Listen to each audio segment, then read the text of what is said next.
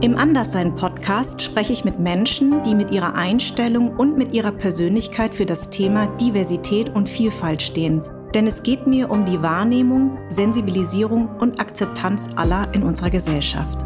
Der Anderssein-Podcast und sein Anliegen wird unterstützt von unserem Partner Seat. Die junge Automobilmarke setzt sich schon sehr lange für Diversität und Vielfalt ein. Ich würde sagen, ich bin Leni und äh, meine Pronomen sind mir egal. Ah. Das war für mich auch ähm, eine lange Reise. Ich kriege jetzt voll Gänsehaut, mhm. weil ähm, zu wissen, dass ich oder mich damit wohlzufühlen, dass, ähm, dass ich sozusagen immer dazwischen bleiben werde, war ein langer Weg. Ich muss auch einfach dazu stehen und ähm, diesen Begriff normalisieren, indem ich selber meine Geschichte erzähle und ja. vielleicht auch anderen Leuten damit Mut mache, sich selber als nicht binär ähm, offen zu zeigen. Du hast mal gesagt, wer bin ich?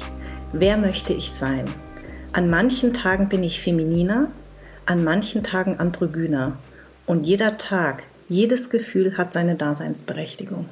Liebe Leni. Ja, das habe ich wohl mal gesagt. Ja. ja, er, erzähl mal. Ähm, ich wollte dich so gerne haben, weil ich das Thema non-binär ganz, ganz spannend finde. Ich habe ja ähm, dieses Jahr vor allen Dingen mich intensiv mit dem Anderssein anders beschäftigt und eben nicht äh, mit dem äh, mit POC-Menschen nur, sondern vor allen Dingen Menschen, die trans sind, die queer sind ähm, und non-binär. Das habe ich erst im Zuge tatsächlich ähm, äh, dieser Recherche gelernt, ähm, weil die non-binären Menschen ja noch nicht so sichtbar sind und durch dich unter anderem sichtbarer werden. Mhm. Und ähm, ja, deswegen wollte ich dich erstmal fragen, es geht ja immer um das Pronomen, ne? er, sie, du, keine Ahnung, ähm, das ist ja das, was, was für mich als Cis-Frau ziemlich schwer ist. Ist dir ein Pronomen überhaupt wichtig, wenn man über dich spricht, dass man über eine sie oder ein er spricht? Mhm. Also ich kann natürlich nicht für alle nicht-binären Menschen sprechen, aber in meinem Fall ist es so, dass es mir nicht so wichtig ist.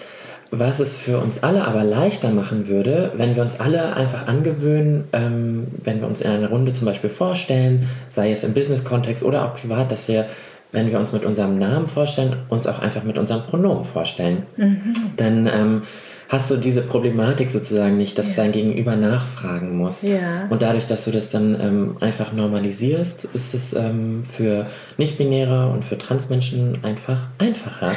Also, und wie würde das dann sagen, also wie würde das dann ähm, äh, vonstatten gehen? Das heißt, wenn ich dich jetzt treffe und sage, mhm. ich bin Minkai, sie, Genau, sie, ihr. Ah, sie, ihr. Ja. Und du würdest ich bin, sagen? Ich bin Minkai und ja. meine äh, Pronomen sind sie, ihr. So und, du, und du würdest sagen? Ich würde sagen, ich bin Leni ja. und äh, meine Pronomen sind mir egal. Ah. okay. Ähm, was ich interessant fand, war, ähm, dass sehr viele ähm, oder nicht sehr viele, das, was ich gelesen habe, sagen, non-binäre Menschen sagen, dass sie das them, they auf Englisch äh, bevorzugen. Mhm. Warum? Ähm, die, guck mal, die Problematik ist ja, dass wir in Deutschland ähm, kein drittes Pronomen in dem Sinne haben. Mhm. Und das they, them funktioniert halt im Englischen äh, ganz gut. Ähm, ich persönlich wende das nicht an, weil ich es irgendwie komisch finde, ein englisches, englisches Wort in den deutschen Sprachgebrauch so einzu einzufuchteln. Mhm. Das ist natürlich schade, aber ähm, ja, vielleicht finden wir in Deutschland nochmal ein eigenes drittes Pronomen. Das mhm. gibt es ja auch schon in Schweden und Norwegen. Ach echt? Ja. Ah. Ähm, ich glaube, Hen heißt das. Mhm. Und ähm, das finde ich sehr progressiv, sehr cool. Und ich finde es auf jeden Fall sehr, sehr schön, dass du mir heute auch die Plattform gibst, über äh, das Thema Non-Binary zu sprechen, weil ich glaube, viele Leute kommen jetzt erst in Berührung damit und denken immer, das ist so ein Trend oder das ja. ist so etwas, was neu aufgekommen ist. Genau. Und das genau. macht es uns ja noch viel schwerer, dass unsere Identität akzeptiert wird. Mhm. Und ich sage immer, uns gab es schon immer und so also Two-Spirited People gab es auch schon vor tausenden von Jahren. Und ähm, es ist einfach jetzt erst an der Zeit, dass wir in den Medien stattfinden, weshalb wir gesehen werden. Und ähm, das ist mir ganz, ganz wichtig, dass Leute verstehen, dass es äh, normal ist und dass es uns schon immer gab. Und dass es auch nicht nur eine Phase ist, weil das wird ja auch häufig gesagt ne, von CIS-Menschen, dass die sagen, ja, es ist halt so eine Phase und mhm. du musst doch irgendwann wissen, was du bist. Ja, genau. Und das war für mich auch ähm, eine lange Reise. Ich kriege jetzt voll Gänsehaut, mhm.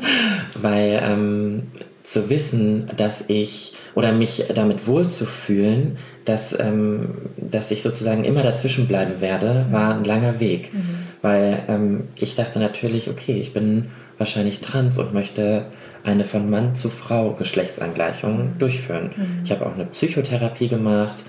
Ich habe. Ähm, Ach krass, wie alt warst du da? Das ist gar nicht so lange her. Ich war ähm, 22. Ja. Jetzt bin ich 28, also vor sechs ja. Jahren. Ja. Und ähm, irgendwie war das ähm, für mich halt, ich war so auf der Suche und war so, okay, das scheint der einzige Weg zu sein, auch in der Gesellschaft akzeptiert zu werden. Mhm. Und ich habe aber durch die Therapie verstanden und gelernt, dass ich auf der anderen Seite des Spektrums als Frau sozusagen vollkommen auch unzufrieden wäre. Mhm. Und ähm, ich fühle mich einfach dazwischen am wohlsten und aber da dieses Selbstbewusstsein erstmal zu gewinnen und zu sagen, okay, das bin ich und damit bin ich auch okay, ja ähm, das hat etwas Zeit gebraucht. Da würde ich jetzt ähm, total gerne zurückgehen in, in deine Zeit. Du bist ja in Westfalen geboren und bist nach dem Abi nach Berlin gezogen, richtig? Genau. Ähm, wie war das denn an deiner Jugend? Das, äh, das stelle ich mir eigentlich am schwierigsten vor und das ist ja etwas, was ähm, uns alle eint, uns äh, anders sein Leute, ähm, dass man eigentlich in der Pubertät ja sowieso auf der Suche ist. Ähm, bei mir war es die Suche nach der Identität. Bin ich Deutsch, bin ich Vietnamesin, bin ich beides? Das hat sehr lange gedauert, bis ich auch verstanden habe, dass ich beides sein darf. Woher kommst du? Hat mich natürlich mein Leben lang begleitet. Und ich kann mich noch erinnern, dass ich so mit 13, 14 total gestruggelt habe. Ne? Man struggelt ja eh in der Pubertät. Ähm, jetzt ist es aber bei mir etwas sehr Sichtbares. Ähm, meine Eltern sind Vietnamesen, das heißt, ähm, diese Suche nach dem, wer ich eigentlich bin, stelle ich mir einfacher vor, in Anführungszeichen, weil, es, weil ich ja meine Eltern als, auch als Identifikationsfiguren hatte. Ähm, wie war das denn bei dir? Mhm. Ja, ist interessant. Äh, interessanter Einblick, den du da gibst, weil ähm, ich glaube, eine richtige, richtige Identifikationsfigur hatte ich nicht. Eben. Weil es eben auch vor vielen Jahren, es gab keine nicht-binäre Person, zu der ich heraufschauen genau, konnte. Genau, genau. Es gab Andre Page, ich weiß nicht, mhm, ob so mhm. die... Das Model. Genau, ne? das ja, Model. Die ja. Hat, ist ja mittler, lebt mittlerweile als Frau und mhm. war für mich früher so eine Art äh, Idol, Vorbildsfunktion, ja. weil sie hat auch so mit äh, Geschlechterrollen gespielt, ja. ist äh, Männerlaufstege gelaufen auf ja. der Fashion Week, aber auch als Frau auf, ähm, für Frauenmode. Und das war so die einzige Person, an der ich so wo ich so heraufschauen konnte und sehen mhm. konnte, ah, man kann auch so ein Leben dazwischen führen ja. sozusagen. Aber es war natürlich nicht einfach. Mhm. Und als Kind, ich erinnere mich, bevor ich mich überhaupt mit mir selber befasst habe, mhm. ähm, gab es schon andere Kinder, die so gefragt haben, bist du ein Junge oder ein Mädchen? Mhm. Und das war so, keine Ahnung, es war irgendwie total weird, weil ich selber mir überhaupt keine Gedanken natürlich darüber gemacht habe als Kind. Und ja, dann bin ich nach Berlin gezogen, um eben äh, zu studieren. Und äh, wie du das wahrscheinlich auch weißt, du lebst mhm. ja auch schon einige Jahre hier, ähm, ist diese Stadt ja super offen und super frei und man kann sich toll ähm, ausprobieren. Mhm. War das der Grund, warum du nach Berlin wolltest? Ja, ich hab, mhm. bin ja in einer super kleinen Stadt groß mhm. geworden, in Soest und mhm da war das nicht so, nicht so einfach, sich ja. zu entfalten. Ja. Und Wurdest du gemobbt in deiner Jugend? Ja, also ja. in meiner Schulzeit, das war schon echt krass. Also die ganze Schule war so gefühlt gegen mich. Es war, richtig, es war richtig schlimm.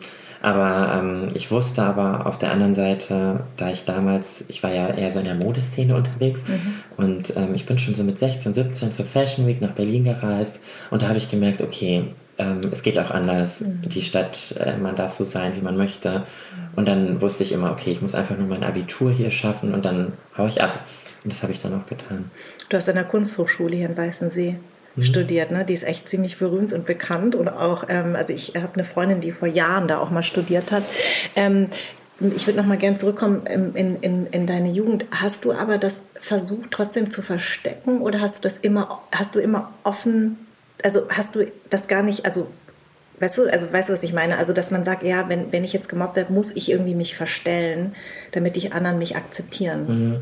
Ich glaube, das hat gar nicht so ganz geklappt.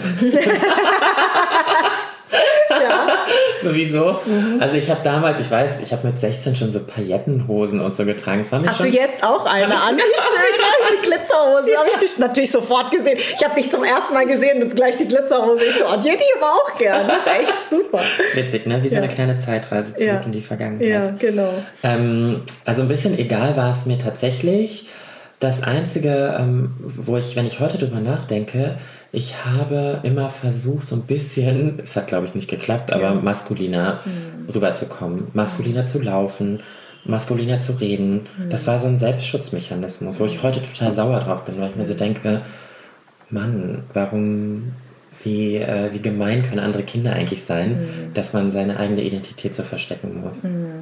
Und das ist ja das, das, das äh, harte, Kinder werden ja nicht böse geboren, ne? sondern es ist natürlich ein, ein, ein Role Model, was Eltern ihnen vorleben. Ja. Und ähm, tatsächlich ist das so, dass ähm, ich das ja auch erfahren habe. Ne? Also ich wurde diskriminiert und ähm, auch rassistisch beleidigt, dieses Ching Chang Chong und äh, kannst du überhaupt durch deine Augen sehen und mhm. so ein Quatsch. Ne? Das habe ich natürlich als Kind auch immer wieder erfahren. Ja. Und ich habe das auch überhaupt nicht verstanden. Also ich habe ja nicht in den Spiegel geguckt und habe gesagt, ah ja, ich bin Asiatin, mhm. sondern ich habe in den Spiegel geguckt und habe das ja nicht verstanden, Klar. dass ich Vietnamese, also dass ich vietnamesischer Herkunft bin. Und ähm, wenn man über diesen Begriff Anderssein nachdenkt, den, den, an den sich auch einige meiner Gäste stören, ähm, aber deswegen finde ich diesen Begriff eben so, so wichtig, dass es ja bei mir auch, und ich weiß nicht, wie es bei dir war, aber dieses Anderssein, ich habe mich nie anders gefühlt, aber die anderen haben mich zu etwas anderem gemacht.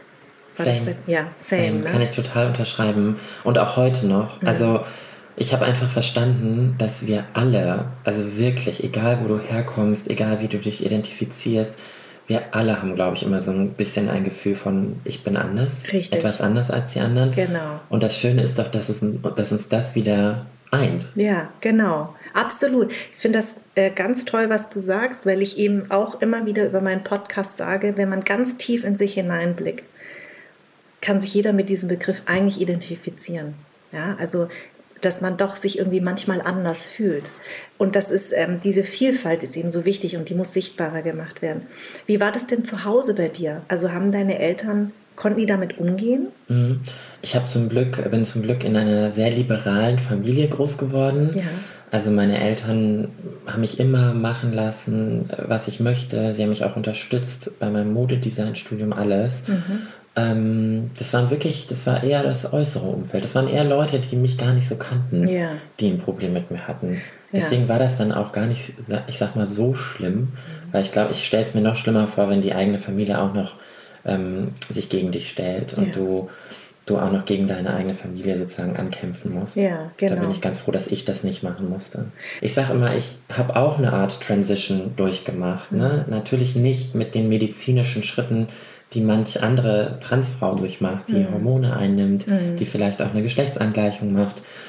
Ähm, aber ich bin, äh, als ich nach Berlin gezogen bin, auch die ersten Partys, ich bin in Drag ausgegangen, weil ja. ich das einfach ausprobieren wollte. Ja. Ich wollte mich selber ausprobieren, habe aber gemerkt, dass ich unglücklich bin, wenn ich abends das Make-up wieder abmache, die Perücke abziehe. Okay. Da habe ich gemerkt, das ist mehr als das. Es ist nicht. Es ist nicht nur ein Spiel für mhm. mich. Mhm. Und gibt es bei dir Tage, wo du sagst, du bist, du fühlst dich maskuliner und kleidest dich den, äh, dementsprechend und an manchen Tagen weiblicher? Kann man sowas überhaupt sagen? Ähm, ich glaube, ich glaube, ich kleide mich irgendwie so losgelöst von, von Geschlecht, weshalb ich das gar nicht so sagen kann. Mhm. Es, ich glaube eher, dass ich sagen würde, es gibt entspanntere Tage, ja. wo ich einfach so einen riesigen Oversized Hoodie trage, ja. eine weite Jeans und nach außen hin würde das wahrscheinlich eher maskulin gelesen ja. werden. Und es gibt aber auch Tage, mache ich mich eher schick, so wie heute, trage ein bisschen Absatzschuhe, ja. bisschen äh, femininer, aber ich glaube im Großen und Ganzen ist mein Look recht androgyn, würde ich sagen. Mhm, mh. Ich habe einen ähm, ganz ähm, tollen Satz von dir.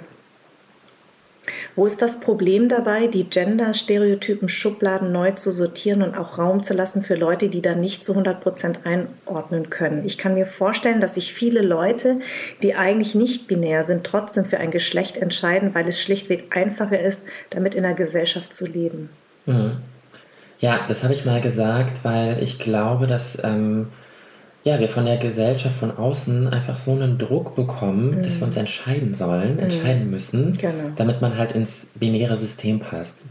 Und ich fände es viel schöner, wenn ähm, da ein bisschen mehr Aufklärungsarbeit stattfindet, dass die große Allgemeinheit versteht, dass es ja mehrere Lebenswege gibt und dass du eben nicht als 100% Mann oder 100% Frau leben musst. Ja, das stimmt. Aber dieses Entscheiden ist sehr deutsch. Mhm. Also ich habe hm, das natürlich als äh, POC-Mensch spüre ich das ganz deutlich, weil die Lieblingsfrage ist ja, bist du mehr deutsch oder bist du mehr vietnamesisch? Mhm wo ich gedacht habe. oder was an dir ist besonders vietnamesisch und was an dir ist besonders deutsch. Das ist komisch. Das oder? ist ganz komisch. Und wenn du es dann beantwortest, dann sagt dein Gegenüber immer, ja, na gut, aber das könnte auch auf mich zutreffen. Dann denke ich mir, ja, aber dann frag doch sowas nicht. Mhm. Ähm, und das ist tatsächlich, glaube ich, echt ein langer Weg, weil, weil wir in der Gesellschaft, glaube ich, ähm, der, die Menschen hier neigen sehr dazu, sie brauchen Schubladen, um dich einzuordnen, um dann mit dir zu kommunizieren. Ja. Hast, hast du dieses Gefühl auch? Ja, und ich glaube sogar, dass das ein ganz, ganz, ist, ist wahrscheinlich nicht mal nur in Deutschland so, sondern das ist, glaube ich, so ein ganz tiefer äh, Urinstinkt von uns Menschen. Hm. So Gefahr, nicht Gefahr. Ja, richtig. Und ähm, du siehst jemanden auf der Straße und ordnest, versuchst sofort einzuordnen. Hm. Wo kommst du her? Oder welches Geschlecht bist du? Bist du gefährlich? Bist du nicht gefährlich? Ja, das stimmt. Total crazy. Ich glaube, das muss man sich, das müssen wir uns abtrainieren. Hm. Als äh, Menschheit. Du lebst jetzt gerade in Spanien, in, in, in, auf Mallorca. Wie ist es denn da? Also spürst du, dass die Menschen dort anders damit umgehen? Ähm, tatsächlich, ja. Vielleicht liegt es auch daran, dass ich die Sprache noch nicht verstehst einfach gar nicht, was sie sagen, wahrscheinlich. Ne? Ich verstehe gar nicht, was sie sagen. genau. Nee, aber, aber, man spürt ja die Blicke. Total. Ne? Und ähm, da merke ich, da fühle ich mich freier als in Berlin. Komischerweise. Interessant. Weil Berlin ist ja so eine offene Stadt, aber ich ähm, spüre in dieser Stadt auch eine krasse Tension. Mhm. Und hier gibt es viele Subkulturen, viele Communities, wo es auch clasht, mhm. wo ich auch in der U-Bahn irgendwie Probleme habe manchmal, wo ich mhm. blöd angemacht werde. Das spüre ich auf Mallorca nicht. Da ist so dieser, ähm, dieser Vibe Leben und Leben lassen, ist, glaube ich, ähm, ja, das spüre ich da viel, viel stärker. Da kann man, macht man einfach sein Ding und die Leute schauen auch nicht so. Ja. Das ist nämlich auch so ein deutsches Ding, was mir ja. aufgefallen ist. Die Deutschen glotzen gerne. Ja, das stimmt. Und tuscheln und hast du genau. nicht gesehen und das hast du auf Mallorca einfach nicht. Ich fühle mich da viel freier. Wie ist es, wenn du nach Hause kommst? Zu meinen Eltern, mhm. meinst du? Ich fühle mich immer super, super wohl, ähm, wenn ich meine Heimat besuche. Mhm. Das war nicht, ähm, das war früher nicht so, weil ich das noch sehr stark verbunden habe mit diesen Diskriminierungserfahrungen, die ich in der Schulzeit hatte. Ja. Aber jetzt ähm, sehe ich die Stadt einfach als kleinen süßen Urlaubsort. Ja. und freue mich einfach, wenn ich mit meiner Mutter Spaghetti-Eis da essen kann. Da gibt es nämlich das beste Spaghetti-Eis der Welt. Ach so, gut zu wissen. Ja. Und wenn du äh, ehemalige Klassenkameradinnen äh, triffst, wie ist das dann? Mhm. Ähm, das, oh mein Gott, das war, äh, ich glaube, vor zwei Jahr, Jahren an Weihnachten war das fast schon unangenehm, weil ähm, mein Klassenkamerad mich nicht erkannt hat. Ah. Der hat sich mir vorgestellt. Nein! Doch. meine Freundin fängt total laut an zu lachen, mit der ich da war. Ja. Und sie so, erkennst du Leni nicht? Ja. So, und dann musste ich das natürlich auflösen. Mhm. Ähm, aber das war, war eine witzige Erfahrung, weil ich mich natürlich optisch auch ein bisschen verändert habe. Ja. Ja. Und, und ähm, darf ich fragen, ich weiß, dass du die Frage nicht so magst, aber Leni, ist das der Name, den du dir selbst gegeben hast oder ist es immer schon dein Name gewesen? Nee, den Namen habe ich mir tatsächlich selbst gegeben. Ah. Und man spricht ja auch von Dad Name, mein alter Name. Ah. Ähm, ja, den habe ich hinter mir gelassen. Okay. Das bin ich nicht mehr, damit identifiz identifiziere ich mich nicht mehr. Ja. Und das ist aber auch so eine Sache, wo ich merke, das triggert mich auch noch. Mhm. Wenn ich in mhm. meiner Heimat bin, mhm. wo die Leute meinen alten Namen verwenden, weil sie mich halt noch so kennen. Ja. Ähm, das triggert mich irgendwie. Da versuche ich auch dran zu arbeiten, ja. dass es mich nicht mehr so mitnimmt. Aber ja, es ist irgendwie so, man hat so viel irgendwie gekämpft dafür, dass man mit der neuen Identität akzeptiert wird, Ja. das ist mal wie so ein Rückwurf ein Ja, bisschen. ja, das verstehe ich. Wie ist das im Pass eigentlich? Hast du da divers stehen? Ähm, nee, tatsächlich noch nicht. Das ist ja, ähm, Weil das, weil das ist, glaube ich, ein ganz, ganz schwieriger und langjähriger Weg, ne? Ja. Habe ich mal äh, irgendwo gelesen. Ja, die Problematik ist ja, dass du ähm, eigentlich, äh, du kannst natürlich eine Namensangleichung machen und ähm, brauchst dann aber, das ist super aufwendig noch in Deutschland, du brauchst zwei unabhängige psychologische Gutachten. Wo du voll die Hosen runterlassen musst. Ne? Genau, über mehrere Stunden auch. Und dann ist das, glaube ich, auch sogar ein Gerichtstermin tatsächlich, wo du dann deinen Namen ändern darfst. Und das kostet auch super viel Geld. Und ähm, klar, die Krankenkasse übernimmt da auch einen Teil, aber es ist so ein riesiger bürokratischer Akt, wo ich mir auch wirklich wünsche von Deutschland, dass, ähm, dass das vereinfacht wird. Mhm.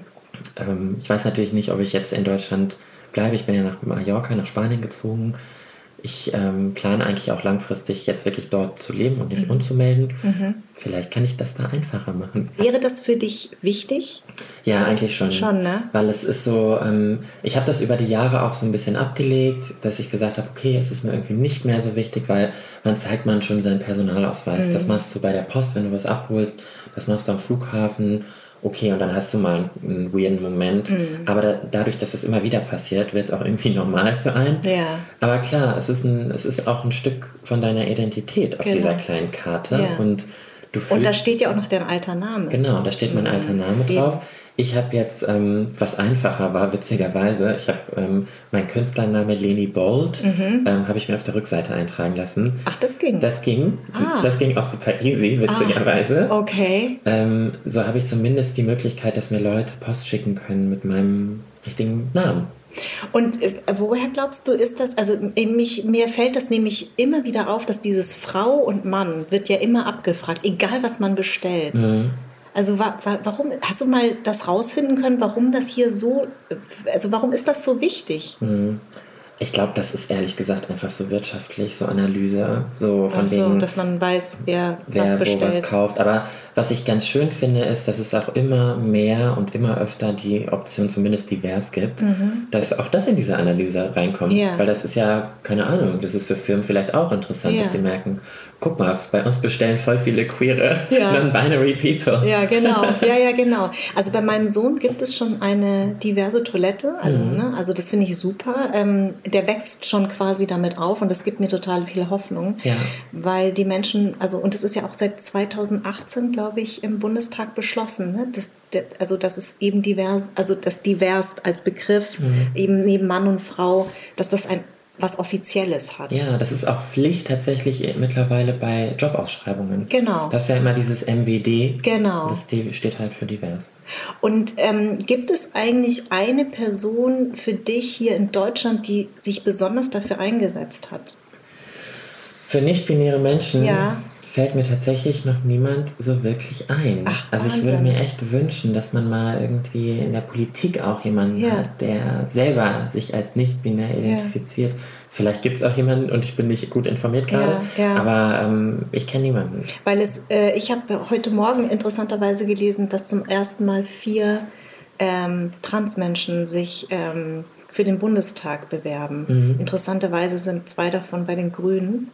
Ähm, sagt ja auch viel aus. Ja. Ähm, und das finde ich total schön. Also, dass das diese Sichtbarkeit äh, dort ist. Aber ich frage mich, wenn gar nicht jemand sich so dafür eingesetzt hat, wie kommt das mit dem Divers, dass es als 2018 auch beschlossen wurde? Also wie kam das ins Rollen? Weißt du, was ich meine? Also für mich als Cis-Frau, die gar nichts damit zu tun hat, ähm, wäre für mich interessant zu wissen, wie das, wie das dazu kam. Weißt du das? Ich weiß es nicht, aber ich kann mir vorstellen, dass ähm, der Druck von außen einfach immer Mhm. größer wird. Die Politik merkt immer mehr, Leute möchten nicht mehr in diese Schublade gesteckt Mhm. werden. Wir möchten einfach unsere Rechte haben. Ja. Und ähm, ich habe viele Freundinnen in Berlin, die auch wirklich Demos äh, veranstalten Mhm. zu genau diesem Thema und sich Ah. auch vor den Bundestag stellen zu äh, Trans-Themen und queeren Themen. Ja. Und ich glaube, dass das ähm, jetzt finally auch Früchte trägt. Ja.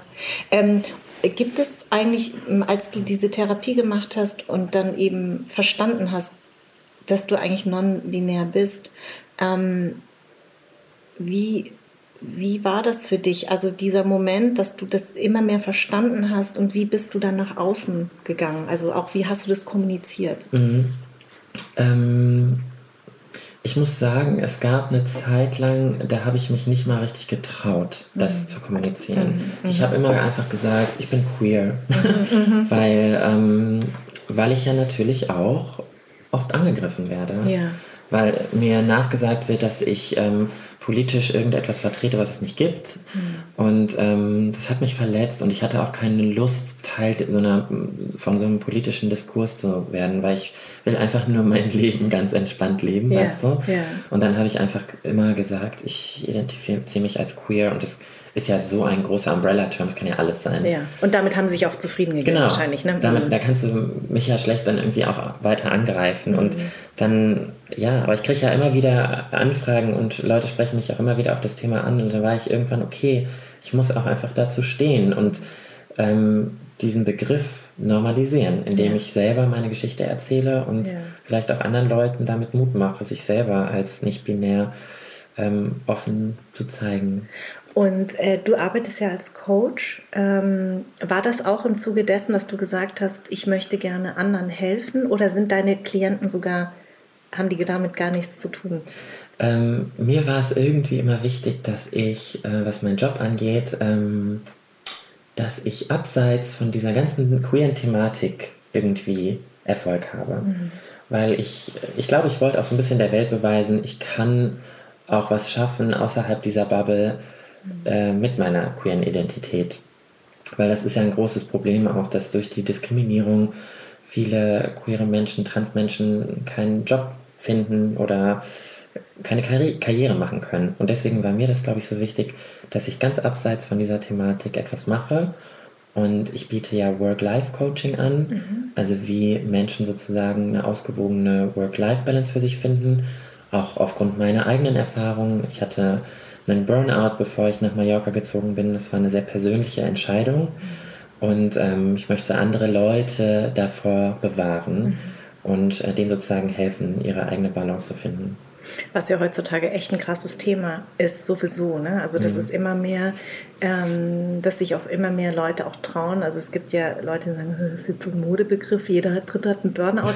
Aber es ist ja leider so, dass wir ja immer in diesem Hamsterrad leben. Mhm. Und ich weiß nicht, wie es dir ergangen ist, ähm, jetzt auch vor der Pandemie. Ich finde eigentlich, bevor Corona war, waren wir in so einem ganz komischen ähm, ja, dass man irgendwie gedacht hat, so kann es nicht mehr weitergehen. Mhm. Also in so einer mega Schieflage, die leider jetzt auch wieder sehr zu spüren ist. Ja. Aber ähm, man hatte das Gefühl, das muss von außen irgendwie einen Knall geben und dann kommt alles zum Stopp. Und dann war das tatsächlich so. Und damit sind ganz viele Menschen, also erstmal war ja immer so, oh, endlich habe ich mal ein bisschen Zeit. Und dann plötzlich musste man sich mit sich selbst so auseinandersetzen. Und ganz viele Menschen hatten damit Probleme. Mhm. Ich glaube auch. Ich glaube, Viele Leute hatten Schwierigkeiten, alleine im Homeoffice zum Beispiel zu sein.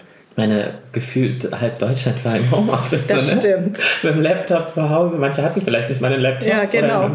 Ich weiß noch, wie ich mir ähm, auch auf Mallorca, das war ja auch inmitten der Pandemie, ich wollte mir einen Bürostuhl kaufen und die waren ausverkauft für Wochen. So, ja, klar. Und dann habe ich mir irgendwann gedacht, hä, wie kommt das? Wer kauft denn jetzt? Aber klar, durch ja. die Pandemie ja, brauchten alle, hatten alle Rückenschmerzen. Ja, volle Pulle. Also mein Mann und ich hier auch, wir haben uns dann so ein, weißt du, so, so, so, so einen Tisch gekauft, wo du dann stehen kannst ja. Und schreibst. Das ist auch super. Ja, weil wir konnten beide nicht mehr sitzen, also gerade er nicht mehr. Ja? ja? Also mein Job ist ja wenigstens, ich sitze ja nicht so lange wie er, aber er konnte gar nicht mehr sitzen. Und jetzt haben wir diesen hässlichen, aber der ist so praktisch, den kannst du mhm. überall hinstellen, damit du im Stehen schreibst. Ne? Ja, ergonomische Büromaterialien sind meistens nicht schön, nee, aber sie genau. tun, tun, sehr, sehr gut für ja. den Rücken. Ähm, ja, ich glaube auf jeden Fall, dass das ein krasses Learning war für uns alle.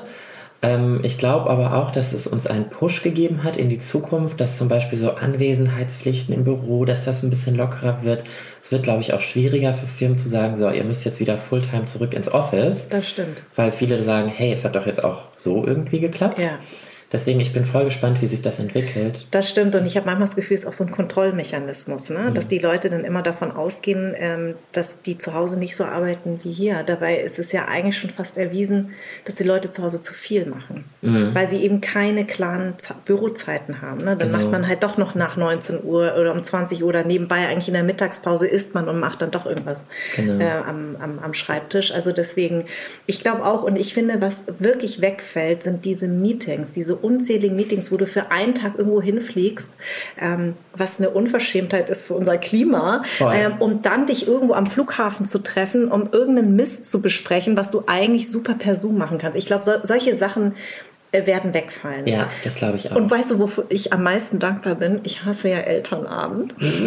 Es findet alles online statt. Wirklich? Es ist so, es ist so praktisch, weil ähm, es ist ja so, dass die Lehrer ähm, dann irgendwie erzählen, was es das Jahr so bringt. Und die Eltern müssen mal ihre Klappe halten, weil du glaubst gar nicht, was da für Fragen gestellt werden. Ich verdrehe schon immer die Augen, denke mir, boah, habt ihr keine anderen Probleme? Und das wird dann alles im Chat beantwortet und dann kannst du sozusagen nach den 45 Minuten Information kannst du rausgehen. Es war super. Also ich, ich würde das am liebsten nur noch sagen, weil ich bin immer so, oh, mein Sohn ist ja 16. Das Ja. heißt, ich habe schon sehr viele Elternabende ähm, hinter mir. Es Ja. geht gar nicht um diese 1 zu 1 Gespräche, sondern es geht eigentlich um diese Informationsabenden, die du Mhm. halt, weil er jetzt kurz vorm Abi steht, muss ich die natürlich machen und ähm, Sind manchmal zum Gähnen. es ist wirklich zum Gern und es ist so effektiv, weil früher haben diese Treffen immer zwei Stunden gedauert, weißt du? Und es war immer abends und ich habe ja noch ein anderes Kind und so und es ist immer kompliziert zu organisieren. Mein Mann musste früher da sein, damit ich da zu diesen Elternabend gehe. Das ist jetzt super. Ja, ich stelle mir das wirklich krass vor. Ja. Als Mutter und dann noch mit einem Job. Ja. Ja, finde ich, guck mal, das sind so Kleinigkeiten, ne, die dann wegfallen. Dann kannst du einfach abends auf deiner Couch sitzen Richtig. und Elternabend streamen. Ja, genau. Ich habe nebenbei gekocht, weißt du, Ohrstöpsel drin gehabt, habe nebenbei gekocht. Das war super effektiv. Ähm, ich ich würde dich gerne noch mal ähm, fragen. Du hattest mal so ein Aha-Erlebnis mit einer, in der Personalabteilung und das war ja eigentlich, glaube ich, da ging es auch um diese Gender-Identität und dass du Jobs nicht bekommen hast. Das war doch, glaube ich, so ein so ein Cut bei dir auch, oder? Ja, total. Magst du mir mal davon Ja, erzählen? das war ähm, während meines Studiums noch an der Mode-Uni. Und ähm, ich habe einfach nach einem Studentinnenjob gesucht, weil ich halt Cash brauchte. Mhm. Ja. Und ähm, dachte so, okay, ich kann doch super in einem Modegeschäft arbeiten, Mhm. weil ich hatte das Background-Wissen. Ich habe Ja. seit vielen Jahren selber Mode gemacht Mhm. und ähm, ja, Mode geschneidert und auch Freundinnen immer beraten. Ja. Und ähm, ich habe einfach partout keinen Job gefunden. Und ähm, natürlich kriegst du, kriegst du kein ehrliches Feedback so richtig von der Personalabteilung, sag ich mal. Aber es hat sich so ein Gefühl eingeschlichen von wegen, ah, okay, es liegt, glaube ich, wirklich an meiner Identität, an meinem Erscheinen, dass die Leute Angst haben, dass ähm, ich vielleicht abschreckend bin, weil ich nicht so einzuordnen bin und ich vielleicht deswegen noch nicht so gut verkaufe oder whatever. Und ähm, eine Personalerin war dann echt super übergriffig und ähm, ist auch wirklich von einer großen Modemarke. Ich werde die jetzt hier nicht äh, shamen, würde ich gerne, aber Sagst es mir nachher, ja? ich erzähle es dir nachher. ja. Genau, ja. Und äh, das war so ein Schockerlebnis irgendwie. Und sie so, ja, bist du ein Mann oder eine Frau? Und so ganz intime Fragen auch gestellt über Mhm. meine Sexualität und so. Und ich habe es überhaupt nicht verstanden, weil es wirklich ja gar keinen Sinn gemacht hat in Bezug auf diesen Job. Ja. Und danach war mir klar, okay, ich ähm, mache mich selbstständig. Ciao. Okay, und das war der äh, Start in- auch zu deinem Coaching? Oder ähm, das Coaching hat sich ja entwickelt. Mhm. Ich habe ähm, früher Social Media Management angeboten und mit der Zeit habe ich gemerkt, dass ich gerne auch anderen Menschen helfe. Das Mhm. tut mir einfach gut, etwas irgendwie zurückzugeben. Ja. Ähm, da war Social Media Management mir etwas zu distanziert, sage ich jetzt mal. Mhm. Und ähm, ja, ich bin gerne mit anderen Menschen im Kontakt und versuche auch gerne zu unterstützen und zu helfen. Und so hat sich das entwickelt. Würdest du sagen, dass eher Frauen oder Männer mit dem Thema non-binär ein Problem haben? Was ist deine Erfahrung? Erfahrungsgemäß würde ich tatsächlich sagen, dass es eher Cis-Männer sind. Mhm. Weil ähm, mh, ich glaube, die fühlen sich oft so ein bisschen angegriffen Ja. in ihrer eigenen Identität oder auch so ein bisschen mit dem, was sie attraktiv finden. Ja. Ich habe zum Beispiel, das sind für mich auch eher immer gefährliche Momente, Mhm. wenn ich, weiß ich nicht, wenn ich in der Bar bin und mich irgendwie ein Typ anflirtet Mhm. Ja. und äh, der davon ausgeht, dass ich eine Cis-Frau bin. Ja. Und das dann aber, wenn ich ähm, anfange zu sprechen, dadurch, dass ich eine recht tiefe Stimme habe, ähm, der dann checkt, ah, es ist irgendwie nicht so, dass die vielleicht auch aggressiv werden. Weißt du, sie finden dich erst attraktiv und dann schrecken sie zurück und sind so, oh, shit. und werden dann aggressiv und das ist echt ein großes Problem und ich glaube, das hat aber immer was mit denen selber zu tun. Ja. Das ist immer ähm, der Struggle mit der eigenen Identität, die du projizierst. Mhm. Und dass sie vielleicht denken, äh, wie konnte ich mich irren, oder? Ja. Hat das damit was zu tun? Ja, dass, total. dass sie sich in ihrer Männlichkeit dann angegriffen fühlen. Mhm. Ähm, aber zu welchem Geschlecht fühlst du dich hingezogen? Kann man das überhaupt so sagen? Ähm, da bin ich auch sehr offen. Ja. Also mein ganzes Leben ist so sehr, ähm, sehr queer, sehr fluid, Ja. würde ich, würd ich behaupten. Da verschließe ich mich nicht. Und warst du schon mal mit einer non-binären Person zusammen? Nee, zusammen tatsächlich noch nicht. Aber Ah, okay. f- ich bin echt für alles offen. Du hast auch mal eine, ähm, ein Zitat, das würde ich auch noch mal ähm, gerne vorlesen. Und zwar geht es um das Wording. Das äh, Wording ist ja in meinem Podcast etwas sehr Wichtiges, was ähm, ich hier sehr, sehr viel lerne und damit auch meine Zuschauerinnen, ähm, weil wir ja genau, weil sich genau das ja ändert. Und ich finde es immer so interessant, deswegen lese ich auch gleich dein Zitat vor, dass ich immer wieder diese Diskussion über das Wording habe. Wieso kann man das nicht mehr sagen? Es ist so kompliziert, ich kann das kaum aussprechen. LGBTQI+, ja, wieso muss das denn sein? Ähm, warum muss es denn jetzt plötzlich cis sein? Ähm, na, also wie kann es nicht einfach Mann und Frau sein? Also solche Diskussionen habe ich jetzt, führe ich auch. Ähm, Finde das stellvertretend und immer ganz interessant. Äh, warum darf man das N-Wort nicht nennen, das Z-Wort? Warum ist es nicht okay? Ja? Warum ist es okay zu sagen Biodeutsch und weiß? Ähm, und ich sage ja, gut, aber ihr, ihr, also ich bin, ihr sagt ja auch, ich bin asiatisch. Wieso darf ich dann umgekehrt nicht sagen, dass ihr ähm, weiß seid und Biodeutsch? Ja? Also das ist ja genau das. Und das, über das Wording hast du etwas sehr Schönes gesagt. Unsere Sprache ist im Wandel und ich persönlich glaube auch, dass es keinen Weg zurück gibt. Und das ist doch überhaupt und das ist doch auch überhaupt nichts Neues. Sprache war schon immer im Wandel.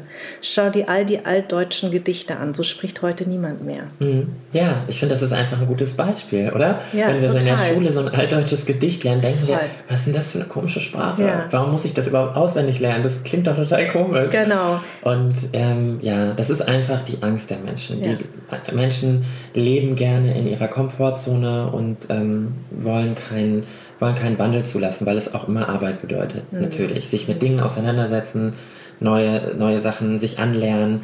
Aber ich, für mich, das passiert relativ automatisch. Natürlich, ich habe auch mal ein Privileg, dass ich in so einer queeren äh, Community unterwegs ist und du wahrscheinlich auch, weil du mit so vielen Menschen sprichst, Genau. dass du dadurch ja auch immer lernst. Genau. Aber es gibt halt Menschen, die das nicht wollen, die Ja. das ablehnen und ja, deswegen einfach auch so ein bisschen dagegen wettern. Ne? Und ist dir eigentlich kalt? Soll ich das Fenster Ein bisschen, zumachen? aber nee, alles ich mach gut. mal.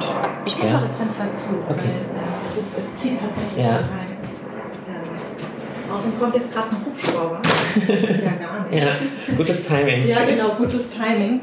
Ähm, zur Sprache würde ich gerne dich nochmal fragen. Ähm, was hast du früher gesagt, was du heute nicht mehr sagst? Was habe ich früher gesagt? Also um, um einfach mal so ein Beispiel zu nennen, was man lernen kann. Also ich habe zum Beispiel jetzt nur auf das Trans-Thema ähm, nochmal zu kommen. Ich habe zum Beispiel ganz am Anfang bei Jill Daimel, der mein erster Transmann, äh, Transmensch war, bei mir im Podcast habe ich gesagt, ähm, ja, ähm, ja, du bist im falschen Körper geboren und hast eine Geschlechtsumwandlung gemacht. Also ähm, ich musste dich gleich mal korrigieren. Das heißt übrigens nicht im falschen Körper, sondern mit den falschen Geschlechtsmerkmalen. Und es heißt auch nicht Umwandlung, sondern Angleichung. Ne? Also solche Sachen lernt man ja. das sind so Details. Ne? Genau. Ja. Ja, was, was ist dazugekommen? Ich glaube, ähm, dass ich auch eher jetzt zum Beispiel äh, unterscheidend sage Cis-Mann und äh, Trans-Mann zum Beispiel. als Beispiel.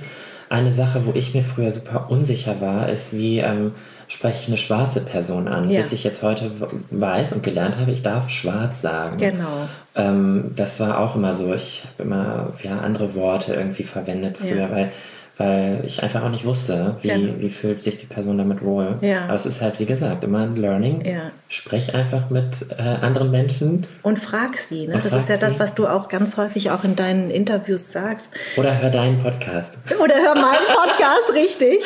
Ähm, und auch ich mache ständig immer wieder Fehler. Und das ist eben ähm, total schön, dass ich das lernen darf, ebenso von Menschen wie dir.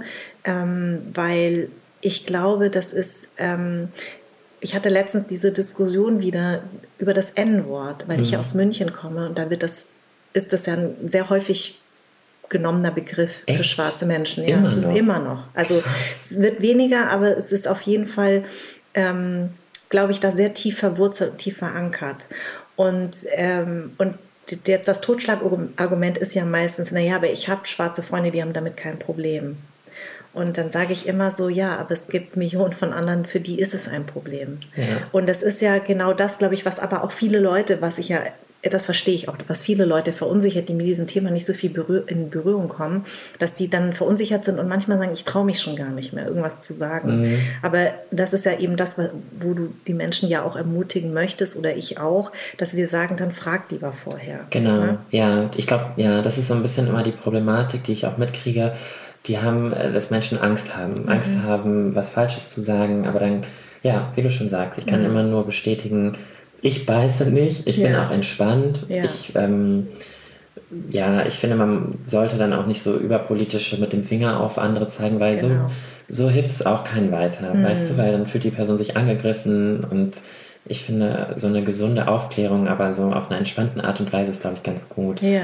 Und was du auch nochmal ähm, zu dem Thema sagst mit dem N-Wort, dass ähm, dass diese Freunde irgendwie sagen, dass das okay für die ist. Mhm. Ich glaube, ähm, was viele Leute verstehen müssen, dass man diese Wörter, ich zum Beispiel auch in meiner Community, wir sagen auch ähm, Transe oder Tranny, aber ähm, unter uns, also innerhalb der Community. Genau, weil in, in safer space. In ne? safe space, genau. um sozusagen eine Beleidigung ähm, für, für uns wieder zu empowern und mhm ähm, ja, es ist so schwer zu erklären, aber dass man selber sozusagen Stärke dadurch wieder gewinnt. Mhm. mhm. Und das ist der feine Unterschied. Genau. Und das ist eben genau das, was ja zum Beispiel ähm, schwarze Rapper, die be benutzen ja das ganz harte N-Wort, mhm. aber das ähm, ist dass da, dadurch, dass sie betroffen sind und ihre, in ihrer Community das machen, ist das was ganz anderes, als wenn es ein Weißer macht, genau. der das N-Wort eigentlich erfunden hat und das diesen Menschen herabwürdigt. Und das ist das, was ich immer wieder sage. Und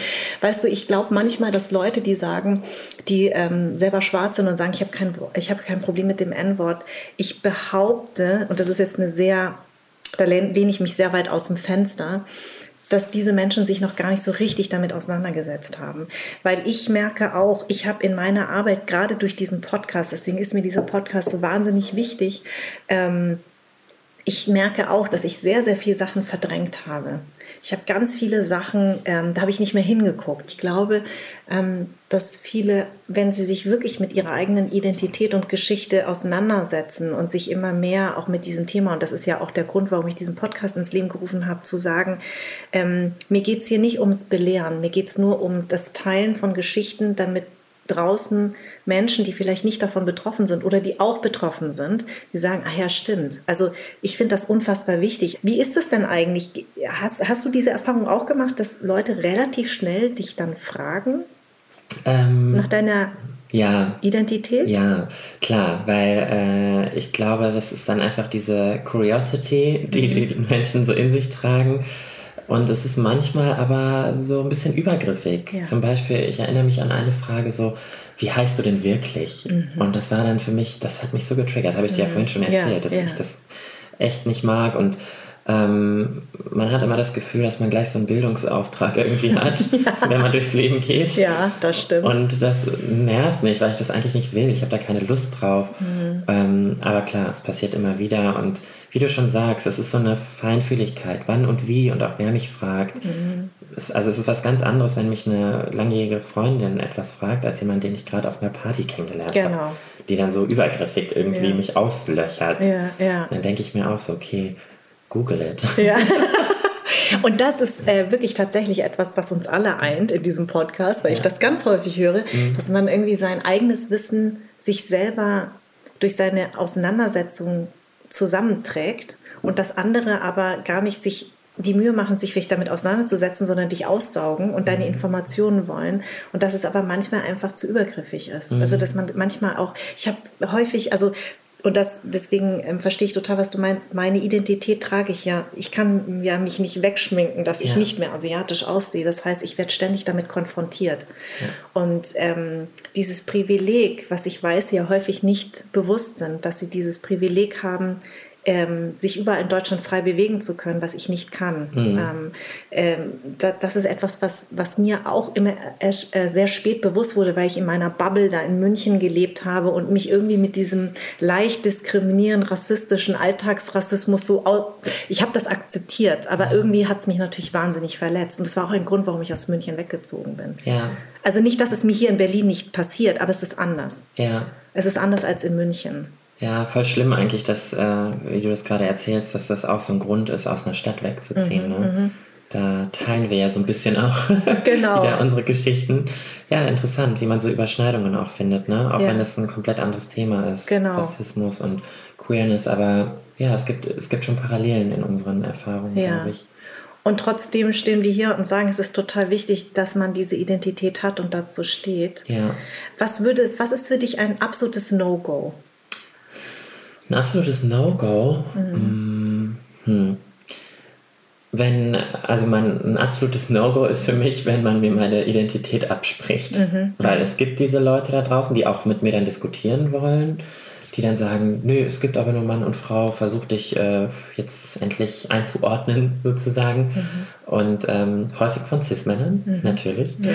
Ähm, und das ist für mich ein No-Go in 2021. Die Leute sollen endlich verstehen, dass wir da sind und dass wir auch nicht mehr gehen werden. Ja, und ähm, das ist jetzt eine wirklich eine Frage, die ich weiß, ob ich völlig daneben liege. Es gibt ja Twitter-Menschen, mhm. ähm, die sozusagen mit beiden Geschlechtsmerkmalen, also die Brüste haben und Inter sagst du eigentlich. Inter sagt man mhm. eigentlich. Ah, siehst du, habe ich mal wieder gelernt. Ja.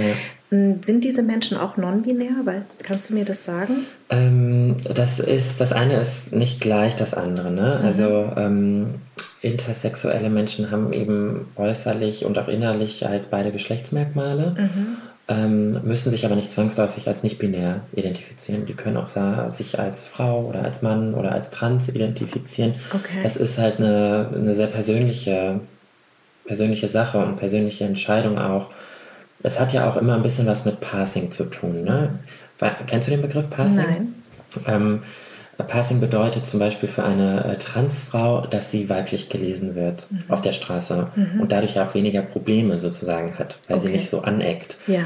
Und ähm, Intermenschen können ja auch passen als mhm. Cis-Mann oder als Cis-Frau ja. und haben dadurch dann auch weniger Probleme. So. Und ich glaube, dass ich zum Beispiel, wenn, wenn man mich trifft, dass ich so beides so ein bisschen äh, verschwommen habe ja. und es für mich dann auch manchmal natürlich schwieriger ist, weil ich nicht so passe. Ja, okay. Ähm, aber wie gesagt, also intersexuelle Menschen ist nicht gleich non-binary okay. oder nicht binär, sondern es ist eine persönliche Entscheidung. Wann hast du zum allerersten Mal diesen Begriff wirklich gesehen, also außer dieses Model, von dem wir vorhin gesprochen haben. Übrigens wollte ich noch mal nachfragen, das heißt, ähm, André hat sich für, der, also hat eine Geschlechtsangleichung gemacht. Genau, eine ah. Geschlechtsangleichung heißt jetzt Andrea. Andrea, und ist das so, weil sie, ich, ich kenne ihre Geschichte jetzt nicht so richtig, ich weiß nur, dass ich sie total faszinierend fand. Mhm. Ähm, war das so, dass es von Non-Binary, dass es irgendwann ein Prozess war dahin? Weißt mhm. du das? Ob sie dann ja. also kann sowas sein, meine ich? Erzähl ja, klar, also, ne? Mhm. klar. Für manche ist es auch äh, eine Reise, sag ich mal. Mhm. Und das sage ich auch immer wieder. Ähm, das Leben ist ja eine Reise. Das stimmt. Und auch auf der geschlechtlichen Ebene. Mhm. Deswegen, ich werde auch mich niemals festlegen und sagen, mhm. ich bin in zehn Jahren das und das. Mhm. Vielleicht werde ich noch eine Geschlechtsangleichung machen, ja. vielleicht auch nicht. Ja. Das wird die Zeit einfach zeigen. Und ähm, äh, da möchte ich mich auch nicht unter Druck setzen lassen nee. von außen. Und, und ich finde, weißt du was, ich finde das so wichtig, was du sagst, mhm. weil ähm, wir wissen ja nicht. Wir wissen alle nicht, was in zehn Jahren ist. Ja. Und ich finde das so toll, dass du das sagst, weil was ich als äh, Schauspielerin immer am meisten gehasst habe, war diese Frage, wo sehen Sie sich in zehn Jahren? Ja. Das denke ich mir so, hä? Ich weiß noch nicht mal, ob ich mich morgen sehe. Ja. Weil ähm, wir sind so darauf äh, getrimmt, immer in diese Zukunft zu gucken. Mhm. Ja, das möchtest du erreichen, da möchtest du hin, dass, dass wir eben, und ich glaube, das war auch ein Teil dieser Pandemie, dass wir so gezwungen waren, plötzlich auf das Jetzt zu gucken und uns auch zu akzeptieren, wo wir jetzt gerade sind. Und das war fast unerträglich für uns alle. Also ich will mich da überhaupt nicht ausnehmen, mhm. ähm, obwohl ich ja ähm, äh, Buddhistin bin und eben versuche in dem Moment zu leben. Aber ich merke auch, ich bin völlig durchgetaktet und rannte da durch die Gegend Und ich finde, es hat einen so wahnsinnig runtergeholt und man sich gedacht hat, boah, krass. Und ich habe auch teilweise hier gesessen und ähm, ich bin total soziale, ein sozialer Mensch. Ich habe wahnsinnig gelitten. Mhm. Ähm, gar nicht wegen dem anderen, aber einfach meine Freunde. Ich habe eine sehr große Clique, die ist mir wahnsinnig wichtig. Und ich bin fast durchgedreht, weil ich das mag, mit Menschen zusammen zu sein. Und ich habe tatsächlich wirklich Probleme damit gehabt. Das war eigentlich mein größtes Problem. Aber trotzdem war es so für mich so lehrreich, weil man wird so demütig. Und ähm, dieses immer ständig, wo sehen Sie sich da? Und das ist eine ganz beliebte Journalistenfrage. Oh, ja. kann ich, das mag ich überhaupt nicht. Es ist für mich was anderes zu sagen, was wünschst du dir? wo wir in zehn Jahren sein würden. Das ist was ganz anderes. Aber dieses, wo sehen Sie sich in zehn Jahren? Was soll ich dazu sagen? Ja, also, ne? ja kann ich total unterschreiben. Ja. Ist eine Frage, die die ich mir selber gar nicht stellen, stellen mhm. und stellen möchte, weil ich auch durch meinen bisherigen Lebensweg gemerkt habe, dass es eh nicht so. Ja, genau. ja, eben. Man das plant. Richtig. Und das ist ja das Schöne am Leben eigentlich, ja. oder? Dass man überrascht wird und wenn man zurückblickt und sagt, krass, hätte ich nicht gedacht. Und das ist doch irgendwie, irgendwie ist es doch schön, weil sonst wäre es wahnsinnig langweilig, wenn wir alles so im Griff hätten und merkt man ja jetzt, wir haben gar nichts im Griff, ja. Also und das ist, das ist auch wichtig, das zu akzeptieren. Ja, genau. Und das, das muss ich auch erstmal verstehen für mich, dass, ähm, dass man Dinge nicht planen kann. Deswegen bin ich auch dann einfach nach Mallorca gegangen und habe mich auch durch diese Auswanderung ein Stück weit befreit, noch mehr von diesen, ähm, ja, ich sag mal, von diesen gesellschaftlichen Normen, ne? was man von einem verlangt, auch karrieretechnisch das ist mir alles echt ein Stück weit egaler geworden. Und ich, wie du auch schon sagst, ich versuche auch mehr im Moment zu leben. Und das funktioniert da irgendwie besser als äh, hier in Berlin für mich. Ich weiß auch nicht warum. Vielleicht ist es die Sonne, dass ich mehr draußen bin. Ich kann total verstehen, dass du dich, ähm, äh, dass du dich auf Mallorca, vielleicht, dass du das jetzt gebraucht hast einfach. Also mhm. Sonnenlicht macht ja auch noch was mit einem. Ja, voll. Ich bin absolutes Sonnenkind. Ja. Und man kann auch so schön wandern dort. Das ja, das stimmt. Ja, das stimmt. Ich habe eine richtige Wanderklicke, ja. mit der ich stundenlang am Wochenende wandern gehe. Ach, ach, wie schön. Aber wie kamst du denn auf, eigentlich auf Mallorca? Mhm. Ey, das ist auch wieder so eine Sache, ne? Zum Thema, ich plane meine Zukunft nicht. Ja. Ähm, ich war immer voll anti-Mallorca, weil mhm. ich, man kennt ja ganz oft auch nur so diese Ballermann Szenen genau. aus dem Fernsehen. Ja. Und dann hat es mich wirklich nie dahin äh, getrieben. Und dann bin ich ein Jahr mit ein paar Freunden, habe ich dort meinen Geburtstag gefeiert und habe mich so krass in die Insel verliebt. Mhm. Ich habe diese richtig schönen Buchten gesehen, die schönen Strände und war so, wow. Mallorca hat ja noch so viel mehr zu bieten. Auch Palma ist so eine süße, so eine kleine Großstadt, sage ich immer. Und dann war für mich irgendwie klar, okay, ich, ich glaube, hier kann ich mir vorstellen zu leben. Und ich war die ganze Zeit schon so ein bisschen auf der Suche, ähm, woanders am Meer zu leben. Yeah. Ich habe auch mal eine Zeit lang in Tel Aviv gelebt. Mm. Das war auch sehr, sehr schön. Yeah. Ähm, aber auch irgendwie crazy dort zu leben. Da yeah. passiert so viel politisch, auch mit Krieg und mhm. überall siehst du bewaffnete Leute da konnte ich mir nicht so sehr vorstellen zu leben tatsächlich. Ja, ja. Was wünschst du dir denn für die Zukunft? Ähm, was, was wünschst du dir, was wir CIS-Menschen lernen sollen? Mhm. Gerade als du die Frage gestellt hast, war ich so, äh, ich wünsche mir eigentlich einen Wolf Pomeranian, einen kleinen Hund. Achso, ich dachte, du dachtest, weil ich vorhin gesagt, diese, diese Zukunftsfragen, ja. wieso sagt sie das denn jetzt? Was ich mir von CIS-Menschen wünsche, mhm. ähm, Ach, einfach so, ähm, so eine Offenheit, Offenheit nicht binären Menschen gegenüber, auch ähm, keine Angst zu haben, weil das ist, fällt mir auch manchmal auf. Und ähm, ja, wie, wie bei vielen Themen im Leben einfach eine äh, Toleranz und Akzeptanz, auch wenn man Dinge nicht auf den ersten Moment versteht und nicht greifen kann, mhm. sie einfach ak zu akzeptieren, weil ähm, ich nehme auch niemandem was weg mit meiner Identität. Und das wird ja immer so suggeriert. Die ja. große Angst, oh, es gibt jetzt so viele Geschlechtsbegriffe. Ähm, wo wollen wir denn da hin? Ja, genau. Aber was, wo wollen wir denn da hin? Es nimmt niemandem was weg.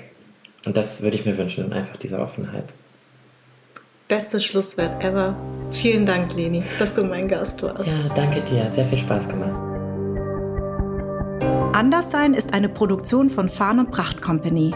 Idee und Konzept von Minkai Fanti Redaktion Anja Prinz und ich. Das On-Air-Design ist von Tro. Musik Perry von den Beethovens. Ton und Schnitt Philipp Zimmermann und Anja Prinz. Und mein Dank geht an Seat, die Amano Group und an alle, die diesen Podcast unterstützen.